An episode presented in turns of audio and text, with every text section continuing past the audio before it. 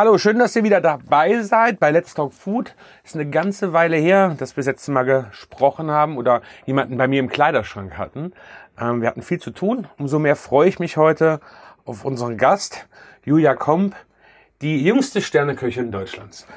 Liebe Julia, würdest du dich einmal kurz vorstellen, wer du bist, was du machst? Ja, eigentlich ist ganz einfach. Ich bin Julia und ich koche gerne. Du kochst gerne, das ist schön. Also mehr muss man eigentlich nicht sagen. Das kommt komm- bestimmt jetzt. Genau, wo kommst du her? raus. Erzähl mal kurz ein bisschen was, wo du herkommst. Also ich komme aus Overath in der Nähe von Köln Mhm. und ich mache gerade eine Weltreise, arbeite zurzeit nicht im Restaurant und wenn ich wiederkomme, dann gibt es ein neues Restaurant. Ja? Bin mir gespannt drauf. Wir haben so ein paar Themenblöcke, ein paar Fragen vorbereitet, wo ich einfach ein bisschen durchbegleiten werde. Hm, Ich fange einfach mal direkt an, Julia. Wie bist du eigentlich auf die Idee gekommen, Köchin zu werden? Tja, ich war öfters mit Oma und Opa im Hotel, weil mein Opa hat ein Reisebüro und der hatte einen Bus und dann 50 äl- ältere Leute in schönen Hotels und wir durften immer mit. Und äh, das Hotelleben fand ich eigentlich ganz cool. Also ich hätte, wollte eigentlich am Anfang erstmal Hotelfachfrau werden. Dann habe ich mein erstes Praktikum in der Schule gemacht und war dann ein paar Tage auf Etage und im Service und in der Küche. Okay, Etage Minibar auffüllen hat jetzt nicht so viel Spaß gemacht. Im Service war totale Zickenterror und in der Küche war es mega cool. Und dann habe ich angefangen, ähm, einfach so in den Ferien in der Küche zu arbeiten, Praktika zu machen und habe mich dazu entschlossen, Köchin zu werden. Sehr cool. Aber am Anfang habe ich zu Hause eher gebacken. Also Kuchen, Plätzchen, aber ich mag den rohen Teig lieber als den äh, gebackenen und da war mir immer schlecht. Und dann habe ich angefangen zu kochen. Ja, mittlerweile gibt es ja echt Firmen, die rohen, rohen Teig herstellen, die man so naschen kann. Ne? Auch ganz spannend. Du hattest gerade Oma und Opa gesagt. Wo hast du deine erste Erfahrung im Kochen gemacht? War das mit deinen Großeltern dann Ach so, auch? ja, ich hab, wir haben zu Hause immer richtig gekocht. Mhm. Ähm, Oma hat immer am Wochenende für uns gekocht. Und ich weiß ganz genau noch, dass ich bei der immer auf der Arbeitsplatte saß und dann mit Salatdressing machen konnte und Sachen gewaschen habe oder halt schon richtig mitgemacht. Okay. Und bei meiner Uroma, die hatte eine ganz kleine Küche und da war in, da waren mehrere Schubladen und eine Schublade war nur so ein Auszieh und ganz tief und da hatte ich schon so kleine Pötte und habe da mit Löffelbiskuit gekocht, gebacken, wie auch immer als Kind. Also die ganzen kleinen Töpfe haben wir noch zu Hause. Wie cool. Also fing deine Kochausbildung schon richtig früh an. Ja. Sehr cool. Ähm, hast du ein absolutes Vorbild in Sachen Kochen? Nee, eigentlich nicht. Nee. Also es gibt inzwischen so viele krasse und coole und gute Köche. Sehr schwer zu sagen, wer jetzt davon der Beste ist. Mhm. Also es gibt welche, die gehen komplett auf den Geschmack, wo man sagt, boah, krass, sowas habe ich noch nie in meinem Leben gegessen. Oder man sieht einen Teller und sagt, wow, was für ein Kunstwerk, das sieht ja mega aus. Vor allem, wenn man weiß, wie viel handwerkliche Fähigkeit in so einem Mhm. Teller drin stecken muss. Und halt die komplett Verrückten, die ähm, so viele Sachen zusammen kombinieren, von denen man niemals träumen würde. Also man kann das nicht so pauschalisieren. Mhm. Ich habe einige in meinem Kopf, die ich echt gut finde, aber ich könnte jetzt nicht sagen, wer der Beste ist. Okay. Ja. ja, beste, vielleicht liebste. Moment. Oh, netteste. Ja. Hm. Nee, das kann ich doch jetzt nicht Nee. sagen. Na gut. Aber man muss sagen, also jetzt, ich hatte ja jetzt wirklich viel Kontakt Mhm. mit Köchen und auch mit zwei Sternen und drei Sternen Köchen und eigentlich denkt man ja so, boah, drei Sterne Köche Mhm. sind so weit weg und die reden vielleicht gar nicht so mit so normalen Mhm. Leuten oder normalen Köchen, aber ich habe wirklich viele kennengelernt und auch jetzt auf meiner Reise haben öfters mal welche geschrieben und haben gesagt, und wie läuft's, was machst du so, ich sehe mal deine Fotos, sieht toll aus. Also das, das hat mich schon sehr überrascht, dass das ja sind halt eigentlich auch ganz normale Leute. Ja. Ne? Ist ja auch schon eine Männerdomäne, ne? Ja, im Ja. Prinzip sind fast alles Männer. Ja. Da machst du starkes Also Ding. wir sind sechs Frauen von 310 oder 320 Sterne Restaurants in Deutschland. Na gut, das ist, das ist, das ist, das sind zwei Prozent. Und du bist auch noch die Jüngste. Sehr cool. Was ist dein Lieblingsgericht? Von der Omi was? Nee. Nee? Ähm, meine Oma war eher so für Braten, aber ich mag lieber gegrillt. Mhm. Also so ein richtiges Lieblingsgericht habe ich nicht. Aber ich würde sagen, alles, was vom Grill kommt, finde ich gut. Ich esse mega gerne Salat, also so coolen. Mhm. Ich, ähm, immer wenn ich jetzt in Asien mal so die Schnauze voll hatte von Reis und ähm, süß-sauer und allem möglichen, was es da so gibt und Mhm. Suppe und ich wirklich so die Krise hatte, dann habe ich ähm, Caesar Salad gegessen. Okay. Also ich glaube, mein liebster Salat ist im Moment Caesar Salad. Okay. Gut gemacht. Das dieser Zettel ist auch was Feines, ne? Eine ganz wichtige Frage für mich. Kochst du noch zu Hause oder hast du keine Lust mehr, wenn du zu Hause bist? Ja, also meine Eltern fragen immer, ob ich zu Hause koche und dann, ja, und dann versuche ich mich immer daran vorbeizuschmuggeln, Mhm. zu mogeln oder so halbe halbe vielleicht zu machen. Also manchmal haben die Glück. Hm, für mich ganz alleine habe ich eigentlich keine Lust zu Okay. kochen. Also wenn ich jetzt wüsste, okay, ich krieg Besuch, dann würde ich schon was kochen, aber nicht so wie im Restaurant. Okay. Also was ganz normales, ich sage jetzt mal ein cooles Hähnchencurry Ja. oder so. Und wenn ich ganz alleine bin und richtig Hunger habe, dann schafft das Gemüse meistens gar nicht mehr in die Pfanne, weil ich das schon roh aufesse. Also dann ist man halt schon richtig verhungert. Für uns oder für mich ist Essen an meinem freien Tag voll unwichtig. Ja. Also ich esse halt fünf Tage in der Woche auf der Arbeit und hier genascht und da genascht und an meinem freien Tag könnte ich auch den ganzen Tag gar nichts essen und das w- wird mir nicht auffallen. Vielleicht irgendwann um acht hätte ich dann eine richtige Heißhungerattacke Mhm. und würde das Gemüse dann halt roh essen. auch gut, auch gut. Was mich auch noch interessiert, gibt es ein Gericht, was dir nie gelingt oder eins, was dir mal richtig missraten ist? Ähm, Also ich verstehe nicht, wie die Leute immer die Mayo mit dem Zauberstab machen. Das sieht immer voll einfach aus und auch mein, äh, ich hatte schon öfter Kollegen, die haben immer Mayo mit dem Zauberstab gemacht. Ich habe es noch nie hingekriegt. Das klappt einfach nicht. Das kackt immer ab. Also ich mache immer Mayo wirklich ganz traditionell mit dem Schneebesen. Okay. Aber so sonst richtig missglückt. Klar, brennt mal was an. okay. Aber das ist aber cool, hast du was alle anderen machen. Sehr cool. Gibt es so ein richtig kompliziertes Gericht, was du hin und wieder kochen musst oder was du kochen musstest? Was dich so echt an die zur Verzweiflung gebracht hat? Nee, eigentlich Nee? nicht. Also, naja, okay. Es gibt so Rezepte, wo ich mir denke, oh Gott, das ist ja, das ist ein Todeskampf. Äh, Mit 20 verschiedenen Temperaturen bei Gelees ist das oft so. Es gibt ja diese Pâte diese französischen, ähm, so, ja, so härtere Gelees, wie es bei Ostern, äh, wie es Ostern manchmal hier Mhm. gibt. Ja, das ist echt viel Arbeit, weil da muss man den Zucker auf drei verschiedene Temperaturen kochen. Ja, auf sowas habe ich eigentlich keine Lust abwiegen, abwiegen und auf Temperatur auf ein Grad genau irgendwas kochen. Oh, da da habe ich einfach irgendwie keinen Nerv zu, weil man hat immer so viel andere Sachen zu tun und sich dann nur auf eine Sache zu konzentrieren, ist als Chef manchmal schwer. Mhm. Spannend. Ja, wir hatten schon so einige. Einige hatten so verfluchte Gerichte, die sie auch überhaupt nicht mehr machen wollten, aber ich habe das verfolgt in jedem Job irgendwo, dass man was überhaupt, was überhaupt keine Lust hat. Also ich kann da sehr gut von mir reden, dass ich das eine oder andere auch Ja, manchmal ist es so bei zum Beispiel Hollandaise, ist ja voll einfach. Mhm. Ja, und dann, damit das halt bei uns haltbar ist, machen wir das meistens in Easy-Flaschen, also Mhm. in Sahneflaschen. Ja, das macht man sechs Tage. Und dann funktioniert es auf einmal drei Tage nicht. Und das kommt immer flüssig raus, anstatt halt äh, schaumig. Also manchmal steckt man auch nicht drin. Ja, Mhm. wenn ich jetzt jeden Tag ähm, Hollandaise im Service retten musste, dann habe ich auch keine Lust mehr, das zu machen. Das Dann überlege ich mir lieber was anderes. Obwohl es ja eigentlich immer funktioniert Ja. hat. Woran liegt das dann? Wie kommt sowas? Keine Ahnung. Also ich denke, es liegt an der Temperatur. Ja, aber das ist halt, eigentlich ist es ja jeden Tag in der Küche kalt Ja. oder jeden Tag in der Küche warm. Ja, manchmal klappt es einfach Manchmal nicht. steckt der Teufel drin. So ein bisschen was zu dir nochmal. Du bist, hast mit 27 deinen ersten Stern bekommen. Ähm, wie, wie bekommt man eigentlich einen Stern? Was, wie, wie hast du das angestellt? Ja, mit dem Stern, ähm, das ist schwierig, würde ich sagen. Es kommen anonyme Tester ins Restaurant und die testen halt das Essen.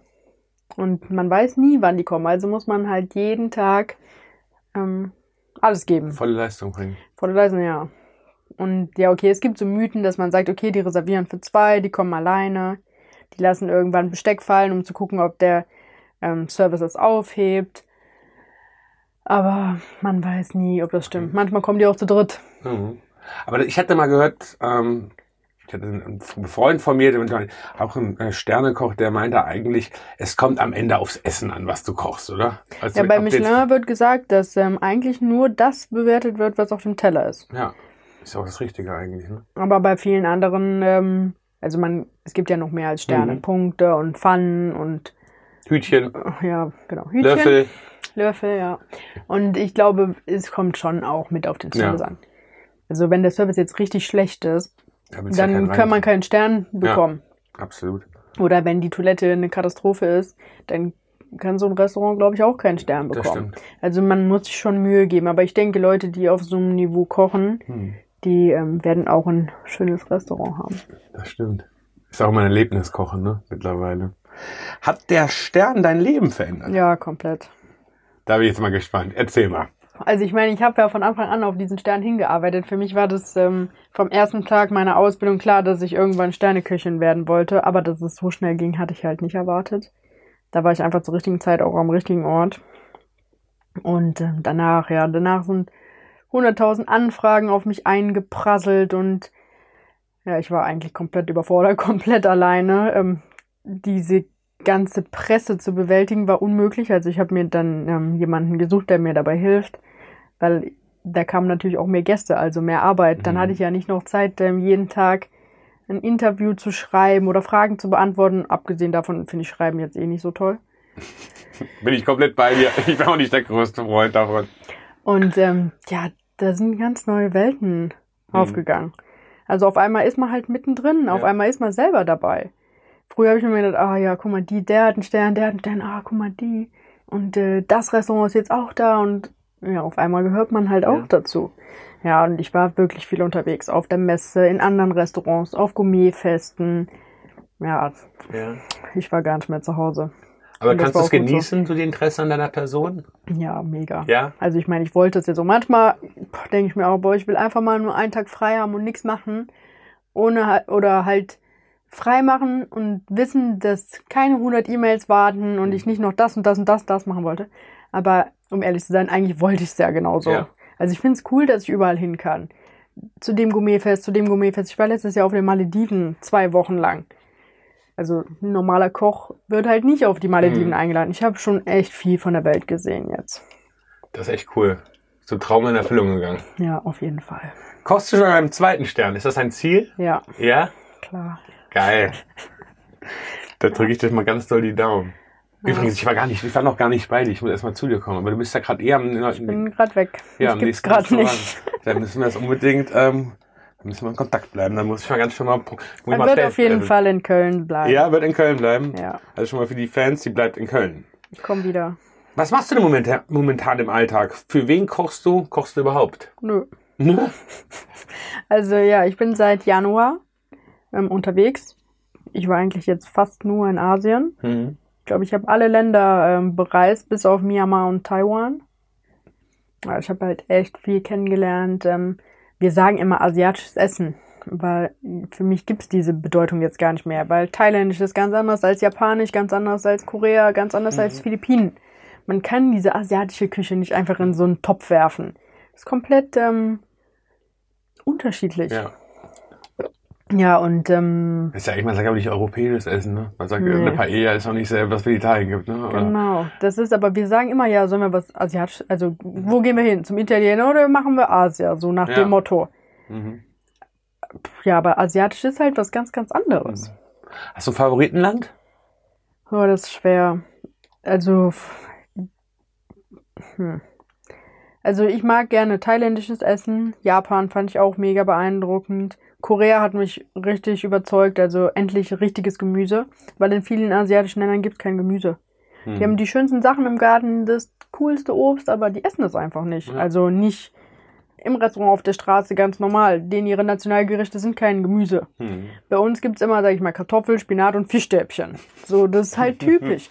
Fleisch, Fisch, Beilage und Gemüse. Aber bei denen ist das nicht so. Also in Japan gab's Fisch mit Reis Ja. und Suppe. Aber dieses Gemüse oder Salat hat für mich komplett gefehlt, obwohl es mega geile Tomaten gab und überhaupt halt Obst und Gemüse war einfach richtig krass. Hm. In Indonesien gar kein Gemüse, nix. Fleisch kein und Reis. Salat. Ja, Eier, Chips, die essen Hast sehr, du sehr diese halbgegarten, halb ge, äh, gebrüteten Eier probiert? Das, ähm, nee, die gab's in, auf den Philippinen Okay. mit Küken drin. Ja. Nee, das konnte ich nicht essen. Ich glaube, es ist auch eine Nummer zu hart. Gefühlt. Also ich habe halt ähm, so Onseneier gegessen und äh, schwarze Eier und so, aber so ein Kükenei Ja. wollte ich doch nicht. Nee, muss glaube ich auch echt nicht sein. Also das also verallgemeinern kann man es nicht. Es gab viele Sachen, die richtig cool geschmeckt haben, aber so im Allgemeinen finde ich im Asiatischen hat ein bisschen das Gemüse gefehlt. Ja. Selbst in China, China haben wir viel Gemüse gegessen, aber da war so viel Ö Obst, äh, so viel Öl, dass man nicht mehr sagen konnte, oh ja, das war ja jetzt mega gesund. ja. Ich bin so ein bisschen, ich war einmal in Thailand, aber schon lange her. Ist denn die auch so überhaupt nicht gemüselastig? Weil Doch, Thailand, hätte ich jetzt gesagt. Ist, Thailand, da gab's halt ähm, Papayasalat und da gab es auch viele Currys, Mhm. immer Gemüse. Auch in der Suppe war Gemüse. Mhm. In Korea gab's viel Gemüse, also die ganzen Kimchi-Sorten, dann fermentierte Sachen, Salate. Das war richtig geil. In Indonesien gab's kein Gemüse. Mhm. In Vietnam gab's äh, relativ viele Kräuter, also eher Salat, Salat, aber die haben halt die Salatblätter und Kräuterblätter in zum Beispiel die Suppe reingemacht. Mhm. Oder die haben das halt in die Frühlings- und Sommerrollen reingewickelt. Da gab's schon einiges, aber Indonesien kein Gemüse. China gab's Gemüse, aber halt jetzt nicht so mit dem Hintergrund, dass es mega gesund ist. Mm, War spannend, ne? noch? Wie anders das ist, als man manchmal, oder als manchmal darüber nach, oder denkt darüber, ne? ja, und in Japan, ja, habe ich auch nicht viel Gemüse gegessen. Ja. Ein Fisch. Japanische Küche ist eine meiner liebsten, Kü äh, liebsten Küche. Nicht nur tatsächlich einfach Sushi, aber es Japan bietet ja so viel drumherum, was die alle machen. Super spannende Küche. Ich habe äh, noch eine Frage an dich. Was magst du besonders an einem Job? Also ich glaube, ich würde sagen, das Reisen, so wie das gerade angehört hat, gibt es auch Dinge, die du gar nicht so magst. Ich habe zum Beispiel so im Kopf, ich sag immer, und bei uns der Just bei und Just Spice ist unser Koch, den schönsten Kochberuf der Welt, weil der muss abends nicht arbeiten und muss feiertags nicht arbeiten. Was gibt's so bei dir, was du nicht so an dem Ko Kochberuf magst? Ja, manchmal ist es halt schon schade, alle Familienfeiern zu verpassen, am Wochenende zu arbeiten, alle anderen sitzen im Biergarten und man steht selber in der Küche. Mhm. Also ich finde im Sommer oder im Sommer fällt es mir schwerer, in der Küche zu sein, wenn das Wetter gut ist. Im Winter ist mir egal. Mhm. Und ich sage mal so, Freitag und Samstag kann man ja schon nach der Arbeit noch was machen. Wir sind nicht so spät dran. Mhm. Wenn wir um elf oder um zwölf Feierabend haben, dann kann man ja immer noch irgendwo hinfahren. Von daher geht's eigentlich. Ja, manchmal sind die Gäste schwierig, weil man überlegt sich dann coole Gerichte und dann kommen die und sagen, ja, ich kann das nicht essen oder ich möchte das nicht essen. Und dann fehlt halt das halbe Gericht, dann macht's halt keinen Spaß mehr, das zu servieren. Dann, ne?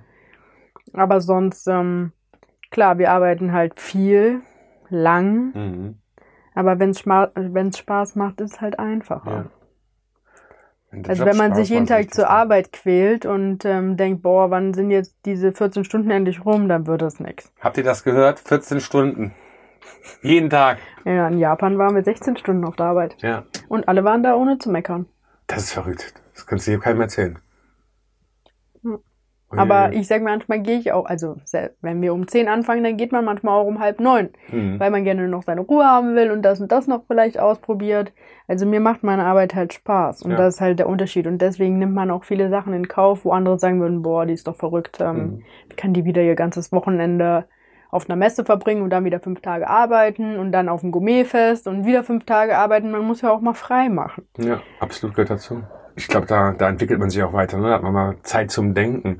Was ist so dein, dein Ziel? So ein persönliches Ziel? Ja, ich wollte immer ein eigenes Restaurant, aber das läuft ja jetzt gerade Mhm. schon. Ja, es wäre halt schon gut, zwei oder drei Sterne zu Mhm. haben. Aber im Endeffekt kocht man ja nicht nur für die Tester, sondern eigentlich für die Gäste. Und wenn jeden Tag das Restaurant voll ist, dann hat man eigentlich schon die größte Auszeichnung, ähm, Absolut. die man bekommen kann. Gibt es eine Drei-Sterne-Köchin? In Deutschland nicht. Ne? Nee, aber weltweit gibt's welche, ne? Ja, in Frankreich gibt's auf jeden Fall. Okay. Das wäre natürlich cool, wenn du das schaffst. Boah, da will ich mich dran erinnern. Mit ihr saß ich damals und da haben wir schon davon, darüber gesprochen. Ich gebe mir Mühe. Wir hatten es, glaube ich, eben schon mal kurz gesprochen. Männerlastig, der Job. Ähm, ist das ein Problem für dich oder sogar ein Vorteil an manchen Stellen? Ja. Ja, in der Küche sind halt immer mehr Männer auf jeden Fall. Bei mir im Team, wir waren fünf, wir waren zwei Mädchen. Ein Mädchen in der Patisserie und ich, das war okay. Aber ich habe auch schon in Küchen gearbeitet, wo viel mehr Frauen waren. Und das ist halt echt dann Zickentower. Also ich bin eigentlich ganz froh, mit meinen Jungs in der Küche gearbeitet zu haben. Sehr cool. Na gut, da fällt man auch ein bisschen auf, ne? In der, in der Männerdomäne dann einfach. Ja, es ist ein harter Job und manche belächeln einen auch. Aber da muss man halt stark genug sein, um drüber zu gucken. Du warst jetzt eine ganze Weile auf Reisen, das hast du eben auch erzählt. Ich vermute schon, ich weiß, mit was es sich da auf sich hat, warum du unterwegs äh, warst. Hat das was mit deinem neuen Restaurant zu tun? Ja, jein, würde ich sagen. Also ich wollte eigentlich immer ins Ausland, aber jetzt ist irgendwie zu spät. Wo soll ich jetzt hin? Mhm. Ich habe zehn Jahre in Deutschland als Köchin gearbeitet. Wenn ich jetzt abhaue, dann ist halt auch viel umsonst gewesen. Mhm. Alles, was man sich aufbaut, lässt man dann zurück. Und da habe ich gesagt, okay, ähm, dann mache ich jetzt halt so eine schnelle Reise, Ja. würde ich mal sagen. Wie lange warst du weg? Ja, jetzt war ich fünf Monate Mhm. unterwegs, aber ich bin halt noch nicht so richtig zu Hause. Okay. Geht noch weiter. Jetzt kommt Afrika und noch ein bisschen Südamerika. Und dann ähm, machen wir das einfach mal am Turbo. Einfach eigene Inspiration, mehrere Praktikas, das Land kennenlernen. Weil wenn man irgendwo arbeitet, hat man niemals die Möglichkeit, so viel zu sehen und so viel unterwegs zu sein. Mhm. Und ja, jetzt habe ich schon in einem halben Jahr ganz schön viel gesehen. Was, sag mal, was hat's dir gebracht? Also ich glaube, ich bin ruhiger geworden. Mhm. Also ich meine, wir, also ich hetze halt schon jeden Tag durch den Tag und habe einen Zeitplan und ähm, denke mir, okay, wenn du um 10 auf der Arbeit bist, dann musst du um 9 Uhr duschen, dann musst du um 8 zum Sport, dann musst du um 7 Uhr aufstehen. Halt, man taktet sich halt komplett.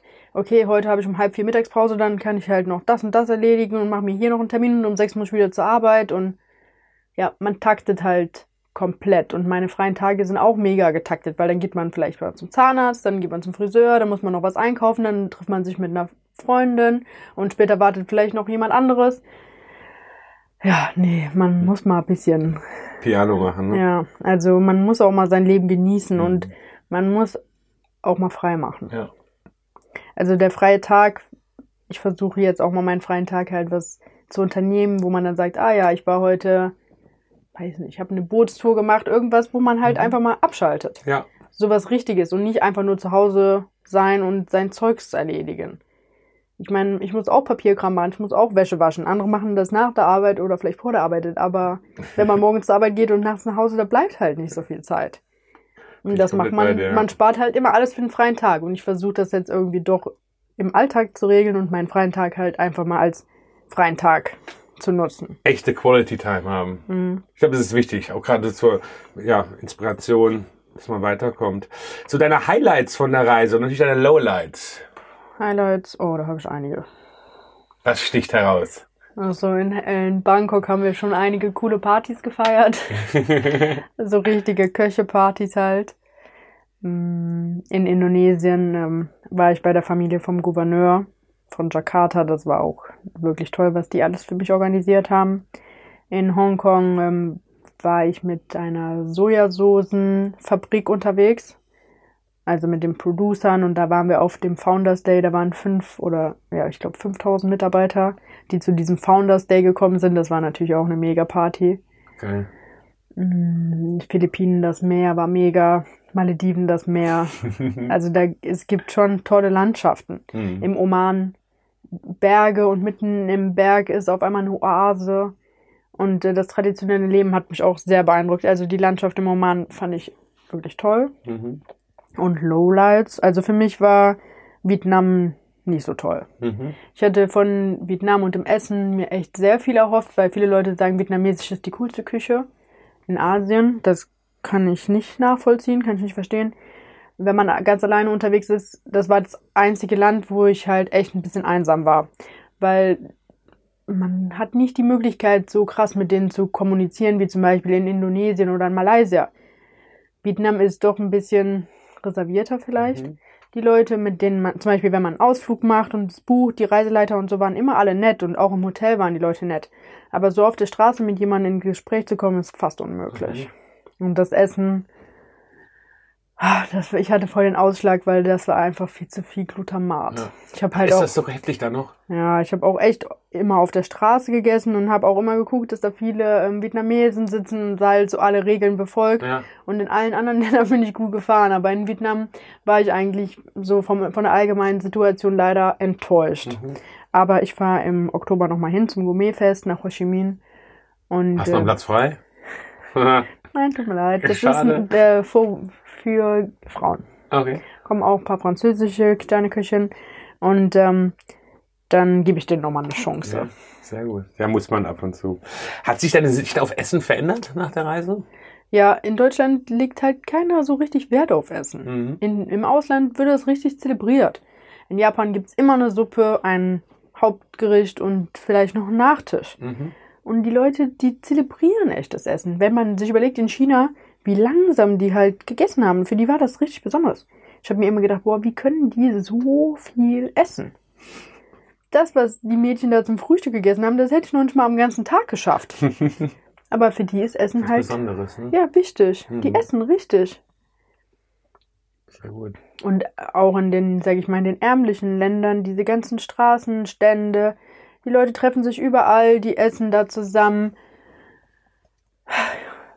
Viel traditionelles Essen halt an der Straße. Ja, ich glaube, also bei der Stellenwert von Essen ist dort höher als bei uns. Ja, kann mir auch gut vorstellen. Also im Allgemeinen. Ich meine, hier gibt es auch viele Leute, die Wert aufs Essen legen. Aber es gibt auch viele Leute, die überhaupt keinen Wert aufs Essen legen. Schon kräftiger Unterschied. Mm, Du bist ja mittlerweile zu Hause in der gehobenen Küche. Ähm, denkst du oder siehst du, dass hochwertiges Essen mittlerweile ein Statussymbol geworden ist? Also ich glaube, inzwischen legen auch viele jüngere Leute wieder mehr Wert aufs Essen. Mhm. Aber im, insgesamt sind es halt noch zu wenige Leute. Wenn man Deutschland mit Frankreich vergleicht, dann hat in Deutschland jeder eine schöne Wohnung und ein cooles Auto, aber und einen geilen Grill. Das ist ja dieses beste ähm, Beispiel mit dem 1500 Euro Grill, aber Würstchen für 19 Cent. Leider Gottes ist es halt Mhm. Fakt. die Wahrheit. Ja. Und in Frankreich ist das nicht so, ne? Die haben ein Schrottauto, eine Mini-Wohnung, aber die essen halt. Und die, die lieben das Essen. Die würden sich niemals dafür bekl drüber beklagen, dass ein Salat mit Hähnchen 25 Euro kostet, weil dieses Hähnchen halt ein Bio-Hähnchen war, eine Maispolade. Das schmeckt nach Hähnchen. Ja. Also, ja, ich weiß nicht, warum das bei uns so schwierig ist. Mhm. Ich meine, es gibt ja Leute, die halt gucken, Nachhaltigkeit, Bio, lecker, Qualität. Aber das sind halt zu wenig Prozent. Ja. Wir kommen so Richtung Ende. Was mir für mich noch ganz wichtig ist, die Frage, was bedeutet Essen für dich? Ja, ich glaube, Essen ist Geselligkeit. Mhm. Essen verbindet Menschen. Ich habe irgendwo so einen Spruch gelesen, ähm, nichts bringt Menschen so schnell zusammen wie gutes Essen.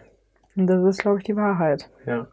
Also irgendwo mit der Familie oder mit Freunden zusammen zu sitzen und zu essen. Und da spielt auch eigentlich gar nicht die Rolle, was man jetzt isst. Man kann genauso gut einen coolen Salat essen, muss nicht ähm, Eier mit Kaviar essen. Mhm. Ähm, das geht eigentlich darum, zusammenzusitzen, die Zeit zu genießen, zusammen zu essen und ähm, zu trinken. Das nimmt man dir komplett ab. Also wenn du die, auch die ganze Zeit gerade erzählt hast, man nimmt dir voll ab, wie doll du auf Essen stehst, was das für, den, für ein wichtiger Teil für Ja, für ist. mich ist es aber nicht so wichtig, so viel zu essen. Ja, Also für mich ist es eher wichtiger zu kochen und danach zu sehen, oh ja, die sind alle glücklich. ja. Aber du probierst doch immer fleißig Ja, ja, selber. klar. Und ähm, ich glaube, das ist auch so ein bisschen der Hintergrund, warum ich so gerne die arabische Küche mag. Mhm. Weil bei ihnen das Essen auch mehr zelebriert wird. Für die ist das was Besonderes. Sonntags, 2 Uhr mittags sind alle zu Hause, weil die Mamas dann kochen. Und die Mhm. haben halt ein anderes Leben wie wir. Die sind die Mütter zu Hause, die haben natürlich mehr Zeit, dann können die auch länger kochen. Mhm. Hier gehen viele Mütter arbeiten, die können nicht mal eben in der Woche einen Braten drei, drei Stunden im Ofen Mhm. schmoren. Das ist halt irgendwie vorbei, aber in den Ländern ist es halt noch ganz normal. Jeden Tag gibt's irgendwas Cooles. Und vor allem in arabischen Ländern wird jetzt nicht so viel kurz gebraten. Mhm. Viele Sachen sind geschmort, also mit Hintergrund. Früher kein Kühlschrank, Fleisch und so weiter. Und da ist es halt echt wichtig, dass die ganze Familie zusammensitzt und isst. Mhm. In der Familie auch noch ein anderer Stellenwert oft, ne? Genau. Interessant. Ja, wir sind eigentlich auch so am Ende. Ähm, ich bedanke mich viel, vielmals, dass du die Zeit für uns hattest an der Stelle. Hast du noch was loszuwerden? Möchtest du noch was sagen? Wir brauchen Nachwuchs. Wir brauchen Nachwuchs. Mehr Köchinnen. Ja. Ja, also Koch ist halt schon echt ein cooler Beruf. Ja. Man muss viel arbeiten, man muss Gas geben.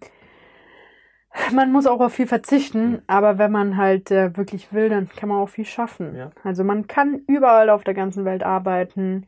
Man kann so schnell Kontakte knüpfen. Wäre ich Architekt, dann könnte ich ja nicht einfach nach Thailand fahren, an eine Bürotür klopfen und sagen, ah ja, könnte ich vielleicht Mhm. ähm, ein, zwei Wochen mit Ihnen oder euch zeichnen. Wenn ich Koch bin, dann gehe ich da hin und sage, boah, das Essen war mega, kann ich mal den Koch sprechen? Ist es okay, wenn ich zwei, drei Tage mitarbeite? Das ist das, so hast du es gemacht auch. Ja, teilweise schon. Klar haben mich auch manche Chefs dann zum nächsten Chef geschickt, aber ja, manchmal war es so, ja. Sehr geil. Also, ich glaube, ähm, für jede Frau da draußen, die nicht weiß, was sie machen will, wäre Köchin. Ja, Ähm, echt. Die Julia strahlt, wenn sie davon erzählt, über beide Ohren. Ich glaube wirklich, das ein, muss ein wunderschöner Job sein. Ich bedanke mich nochmal, dass du hier warst. Ähm, ich bedanke mich fürs Zuhören. Ähm, das war Let's Talk Food und ich freue mich, ähm, ja, wenn ihr wieder beim nächsten Mal dabei seid. Ciao. Tschüss.